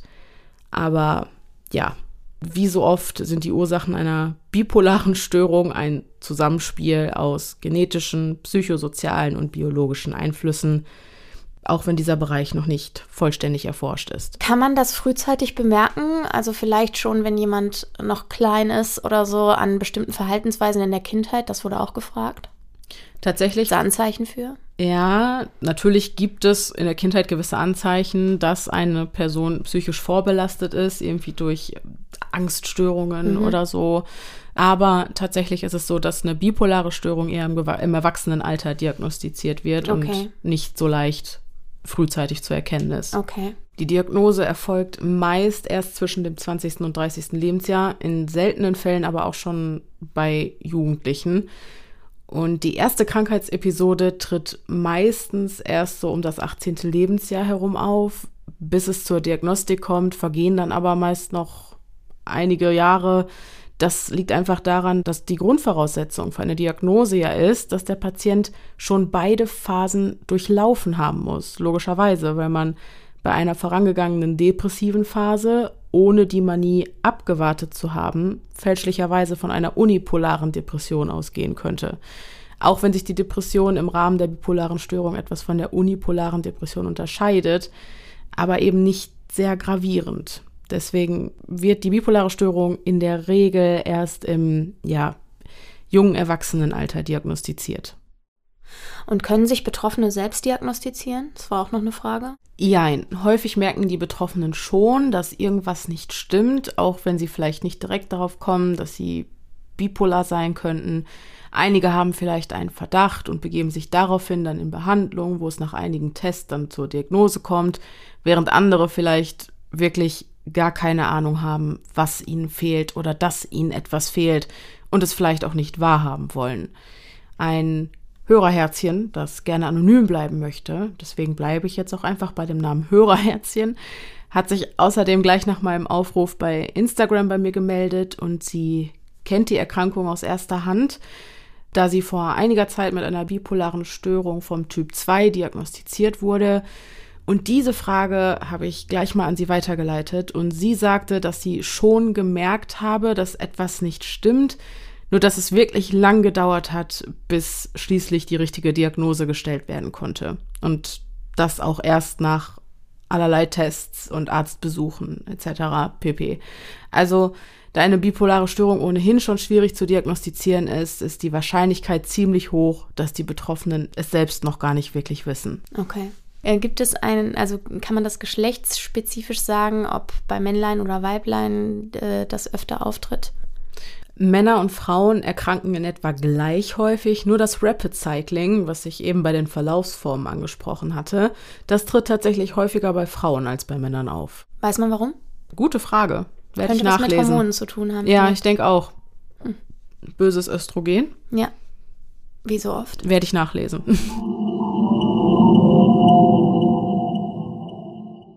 Hallo, Zukunftsdenise hier. Ich habe mich tatsächlich noch ein bisschen mit dieser Fragestellung auseinandergesetzt und bin dabei auf eine medizinische Facharbeit gestoßen. Die verlinke ich euch auch in den Show Notes. Und zwar sind es wohl tatsächlich die starken Schwankungen der weiblichen Geschlechtshormone, die das Rapid Cycling begünstigen, einfach weil diese Hormone auch eine Wirkung auf die Neurotransmitter haben, die bei der Entstehung solcher Erkrankungen wie Depressionen oder auch bipolaren Störungen eine Rolle spielen. Das war es auch schon von mir. Zurück an Pia und Denise aus der Vergangenheit. Ist eine bipolare Störung heilbar? Sie ist gut medikamentös einzustellen. Aber Kommt dann durch medikamentöse Einstellung ein Betroffener bei der richtigen Einstellung wieder auf ein, ich möchte jetzt nicht sagen normal, weil das so ein scheiß Wort ist, aber ihr wisst, was ich meine, auf ein, ja, auf ein gesellschaftsangepasstes Niveau? ja, das ist durchaus Okay. Ja, Okay. aber ähm, Also du kannst dich gesund fühlen, quasi mit der richtigen wenn du richtig eingestellt bist, Okay. ja. Mhm. Aber heilbar in dem Sinne, dass sich die Ursache bekämpfen lässt, ist sie nicht. Du kannst halt immer nur die Symptomatik eindämmen und behandeln. Und im Vordergrund steht dabei eben, dass die Krankheitsepisoden hinausgezogen, abgeschwächt oder sogar ganz vermieden werden können, sodass dann quasi wieder ein in Anführungszeichen Normalzustand erreicht werden kann. Nur weil wir es eben auch mit einer chronischen Erkrankung zu tun haben, muss diese Behandlung ein Leben lang beibehalten werden. Okay. So, dann äh, kam noch die Frage, wie gehe ich mit jemandem um, der eine bipolare Störung hat? Auch diese Frage habe ich an unser Hörerherzchen weitergegeben, weil ich glaube, dass sie sich am besten von jemandem beantworten lässt, der die Erkrankung eben besser kennt als jedes Sachbuch. Und an dieser Stelle würde ich einfach mal wortgetreu zitieren. Und zwar, Hörerherzchen schrieb, am hilfreichsten ist Verständnis. Es gibt viele negative Beispiele für bipolare Störungen in den Medien. Daher denken viele, die Betroffenen seien unberechenbar und launisch. Doch viele haben Medikamente zur Phasenregelung, damit diese weniger extrem sind. Wenn man einen Betroffenen kennt, ist es gut, sich bei sachlichen Quellen zu informieren. Und zuhören ist sehr wichtig. Man muss keinen guten Rat wissen. Einfach nur zuhören und den Betroffenen reden lassen. Vielleicht ein paar Witze, wenn es angebracht ist. Ich mache zumindest viele Witze über meine Diagnose. Humor ist ja schließlich auch ein Verarbeitungsmechanismus. Ich finde, das war eine sehr schöne Frage. Da steckt sehr viel Nächstenliebe drin. Voll. Ja, äh, ich finde es auch. Ja, es Umsichtig. Einfach, ja, genau. Rücksichtsvoll. Genau. Ja, genau. Ja, vielen Dank für diese Frage. Ja, genau. Äh, so, dann wurde gefragt, in welchen Zeitabständen die manischen bzw. depressiven Phasen auftreten. Das finde ich auch äußerst spannend. Mhm. Gibt es da eine gewisse Regelmäßigkeit oder ist das unberechenbar? Das ist komplett unberechenbar. Okay. Die Dauer der Episoden und der episodenfreien Intervalle reicht von einigen Tagen, mehreren Monaten bis hin zu Jahren. Ist also ganz individuell, variiert sehr stark und ist daher so pauschal absolut nicht zu beantworten. Aber im Durchschnitt hält eine Krankheitsepisode bei unbehandelten Patienten etwa vier bis zwölf Monate lang an und bei der Mehrheit dominieren die depressiven Episoden. Aber auch die episodenfreien Intervalle, in denen die Patienten beschwerdefrei sind, können über Jahre anhalten. Hier liegt der Durchschnitt so bei zwei bis drei Jahren. Dann ist hier eine Frage, kann man aus zweiter Hand, also durch Betroffene, eine bipolare Störung en entwickeln? Ich verstehe die Frage nicht. Ich bin mir auch nicht sicher, aber es ist wie, ist wie also, so eine Co-Abhängigkeit oder so? Genau, meinst du so eine Art Co-Abhängigkeit oder ist das die Frage, ähm, oder nach ob, so einer gespiegelten Störung oder sowas. Ja, so, eine Folie à ja, genau, oder sowas. Ja, genau. Oder äh, ansteckend, sage ich mal, in dem Sinne ist es nicht. Nein, ja. also du kannst, du wirst nicht bipolar, weil du viel Kontakt zu einem Menschen hast, der ebenfalls bipolar ist. Natürlich wenn der Mensch dir sehr nahe steht, kann es natürlich sein, dass die Stimmung deines Gegenübers, deine eigene, auch beeinträchtigt. beeinträchtigt. Natürlich, mhm. wenn derjenige ein Hoch erlebt und ihr tolle Sachen zusammen macht, dann fühlst du dich natürlich auch besser. Wohingegen, wenn der in den Seilen hängt und in ja. einem depressiven Loch steckt, natürlich beeinflusst dich das. Ja. Aber das liegt einfach an der Natur dieses sozialen Gefüges ja. und nicht daran, dass du selbst gerade eine bipolare Störung entwickelst. Okay. okay. Ähm, ja, dann kam die Frage, welche Phase beschreiben die Betroffenen als schlimmer? Äh, das finde ich auch spannend. Ich habe mich nämlich gefragt, wenn ich Hochphasen habe, mhm. die dann also eine Manie sind, trotzdem aber eine Hochphase habe und ich empfinde meine Depression als schlimmer als die Hochphase, mhm. ist es dann so, dass ich mich quasi darauf freue oder mit dem, also so wie, ist jetzt total blöd, aber ich, ich meine, ich bin nun mal nicht daran erkrankt und ich kann das nicht nachempfinden. Deswegen ist die Frage jetzt hoffentlich nicht irgendwie mhm. taktlos oder so, aber wenn ich jetzt ein so ein Tief hab und ich häng mhm. durch, also ich sag mal so einen ganz stinknormalen Durchhänger, den man mal so hat, ja, ja. dann habe ich immer den Gedanken, es wird ja wieder besser. Also mhm. dieses, ja, vielleicht, wer weiß, morgen sieht die Welt schon wieder ganz anders aus, dieser berühmte Satz. Geht das Betroffenen auch so, habe ich mich gefragt. Also, dass sie, wenn sie jetzt eine depressive Phase als weniger schlimm empfinden, dass sie in der Manie sagen, ach ja, irgendwann, ich komme wieder runter. Mhm oder in der depressiven Phase sagen, ah, da kommt, irgendwann kommt die Manie zurück, dann äh, geht es mir wieder besser. Also. Mhm.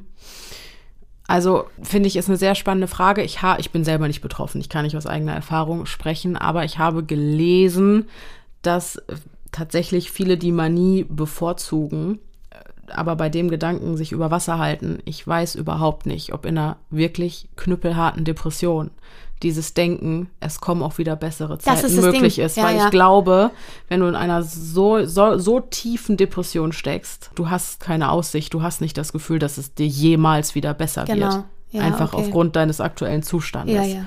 Okay. Ich glaube nicht, dass man da noch rational urteilt in dem Moment und dass einem dann dieser Gedanke darüber hinweg hilft. Das Verstehe. macht eine Depression ja aus, dass die so ja, dass du der nicht wirklich leicht entfliehen kannst, dadurch, dass du dir selber irgendwie sagst, ach, das wird, kommen mal wieder andere Zeiten. Ja, ja, ja, ja. ja. Klar. Ja, in dem Moment wirkt es auf dich einfach. Als würde es nie enden. Als würde es nie enden. Okay. Als wäre das Leben ein ewiges Leid. Oh Gott, wie traurig. Im Ernst jetzt. Ja. Finde ich furchtbar. Das ist eine schlimme Erkrankung. Grässlich. Eine schlimme Erkrankung, die oft sehr klein geredet wird. Ja, wie viele psychische Erkrankungen. Wie sehr viele. Noch, ja. Und, und man muss halt einfach sagen, dass wir es bei Depressionen mit einer Volkskrankheit zu tun ja, haben. Ja, eine Volkskrankheit, ja. Die halt sehr unterschätzt wird. Und auch tödlich ist. Absolut. Ja.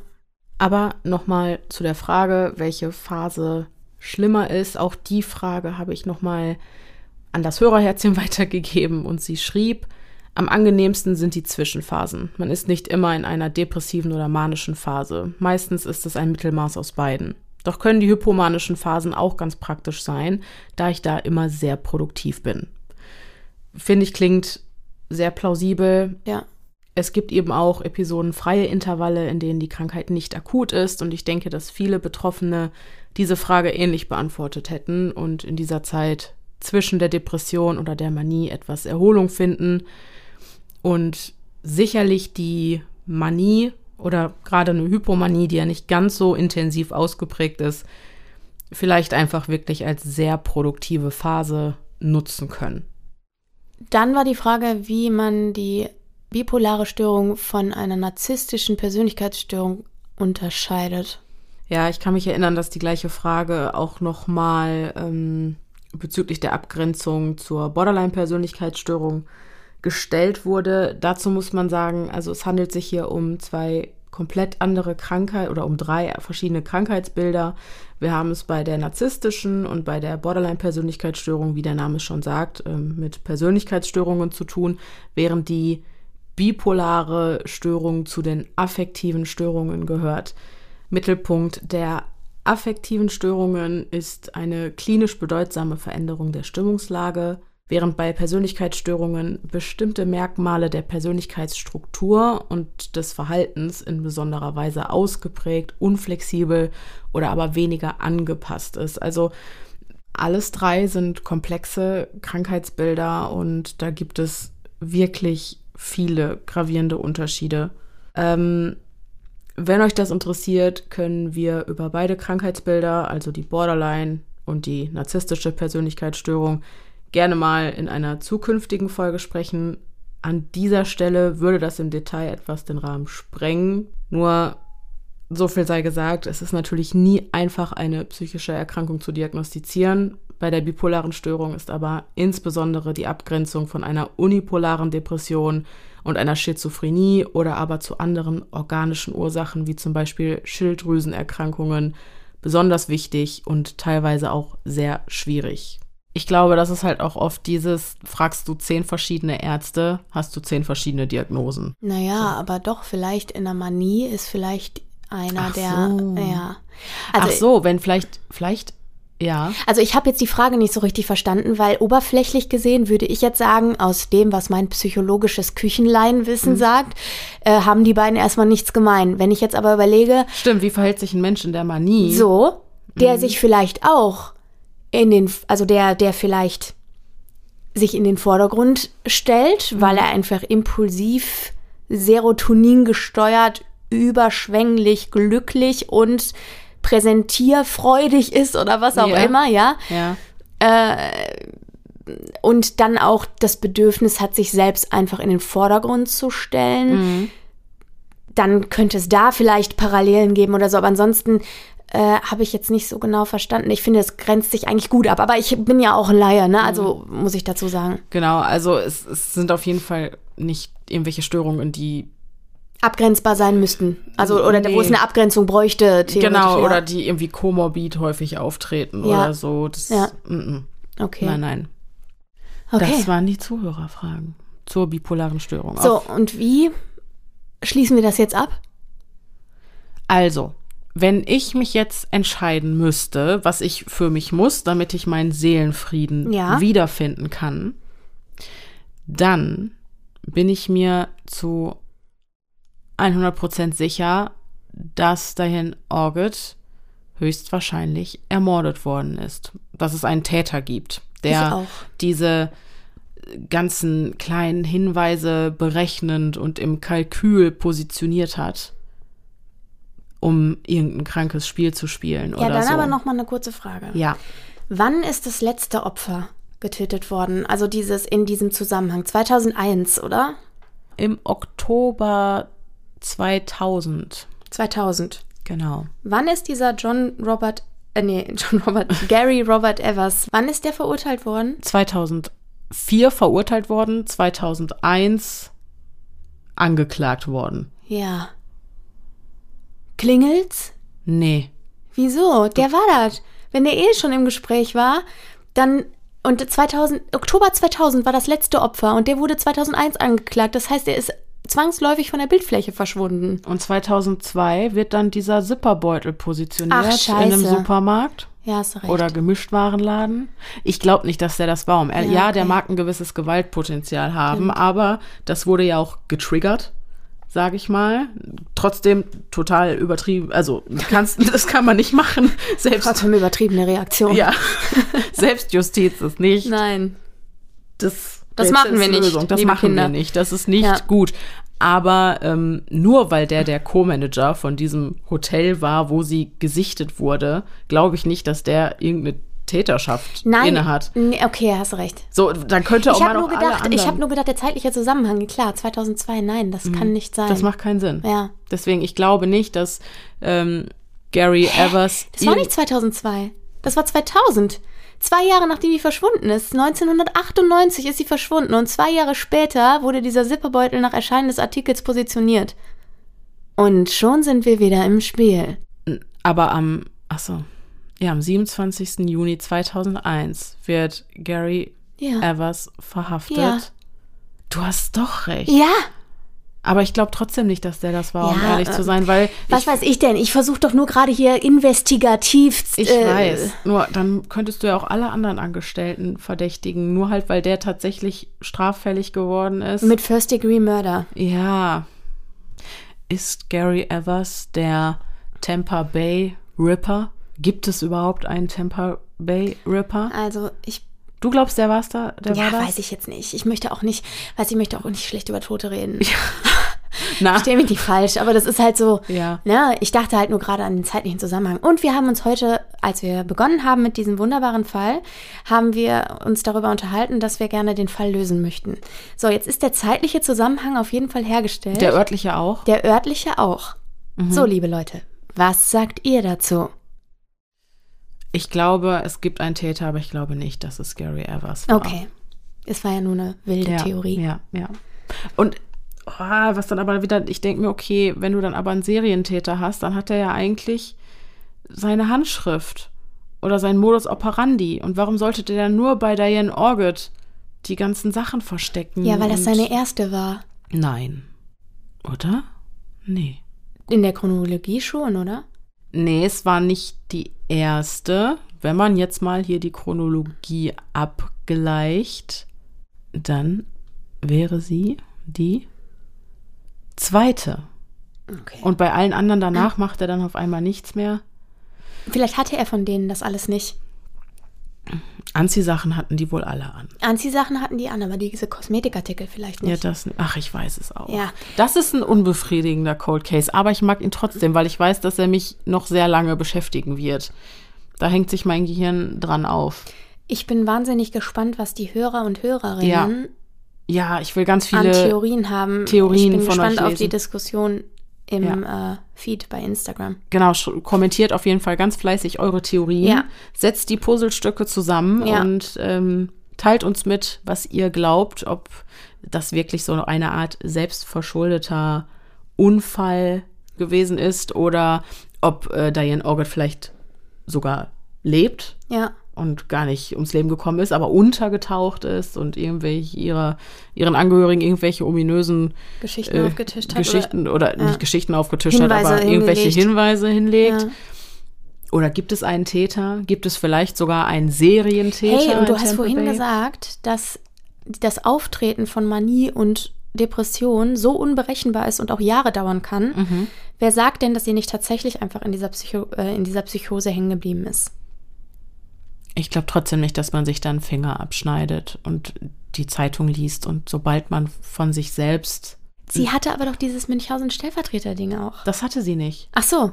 Das, das, das, der, der Verdacht bestand. Es konnte so. nie bewiesen Okay, werden oder okay. nachgewiesen. Ja, okay, okay, okay. Also, das war eine Behauptung. Ja, okay. von wem auch immer, die nicht Okay. bewiesen werden konnte. Also deswegen wollte ich in dieser Folge jetzt auch nicht weiter Ja, darauf ja. eingehen, weil es de facto einfach nicht bewiesen werden konnte in Ja, ihrem Fall. Okay. Also Naja, gut. Ja. Halten wir fest, wir wissen, wir wissen nichts. genau. Okay. Wie Sie sehen, äh, sehen Sie nichts. Genau. Trotzdem hoffe ich, dass euch diese Folge gefallen hat. Hoffe Alle. Eingebungen zu diesem Fall gerne entweder auf Instagram, podcast.stimme im Kopf heißen wir da, oder per Mail an podcast.stimmimkopf.gmail.com. Wir freuen uns, von euch zu lesen Genau. Und lasst uns zusammen diesen Fall lösen, damit wir endlich wieder ruhig schlafen können. Genau. Gut. Okay, ihr Lieben. Macht Also, es gut. Ich, genau, macht Ja. gut. Ich sag schon mal Tschüss. Ne? Genau. Die Pia sagt Tschüss. Ich hoffe, dass euch diese Folge gefallen hat, dass wir uns beim nächsten Mal wieder hören. Bis dahin, bleibt sicher. Es ist gefährlich da draußen.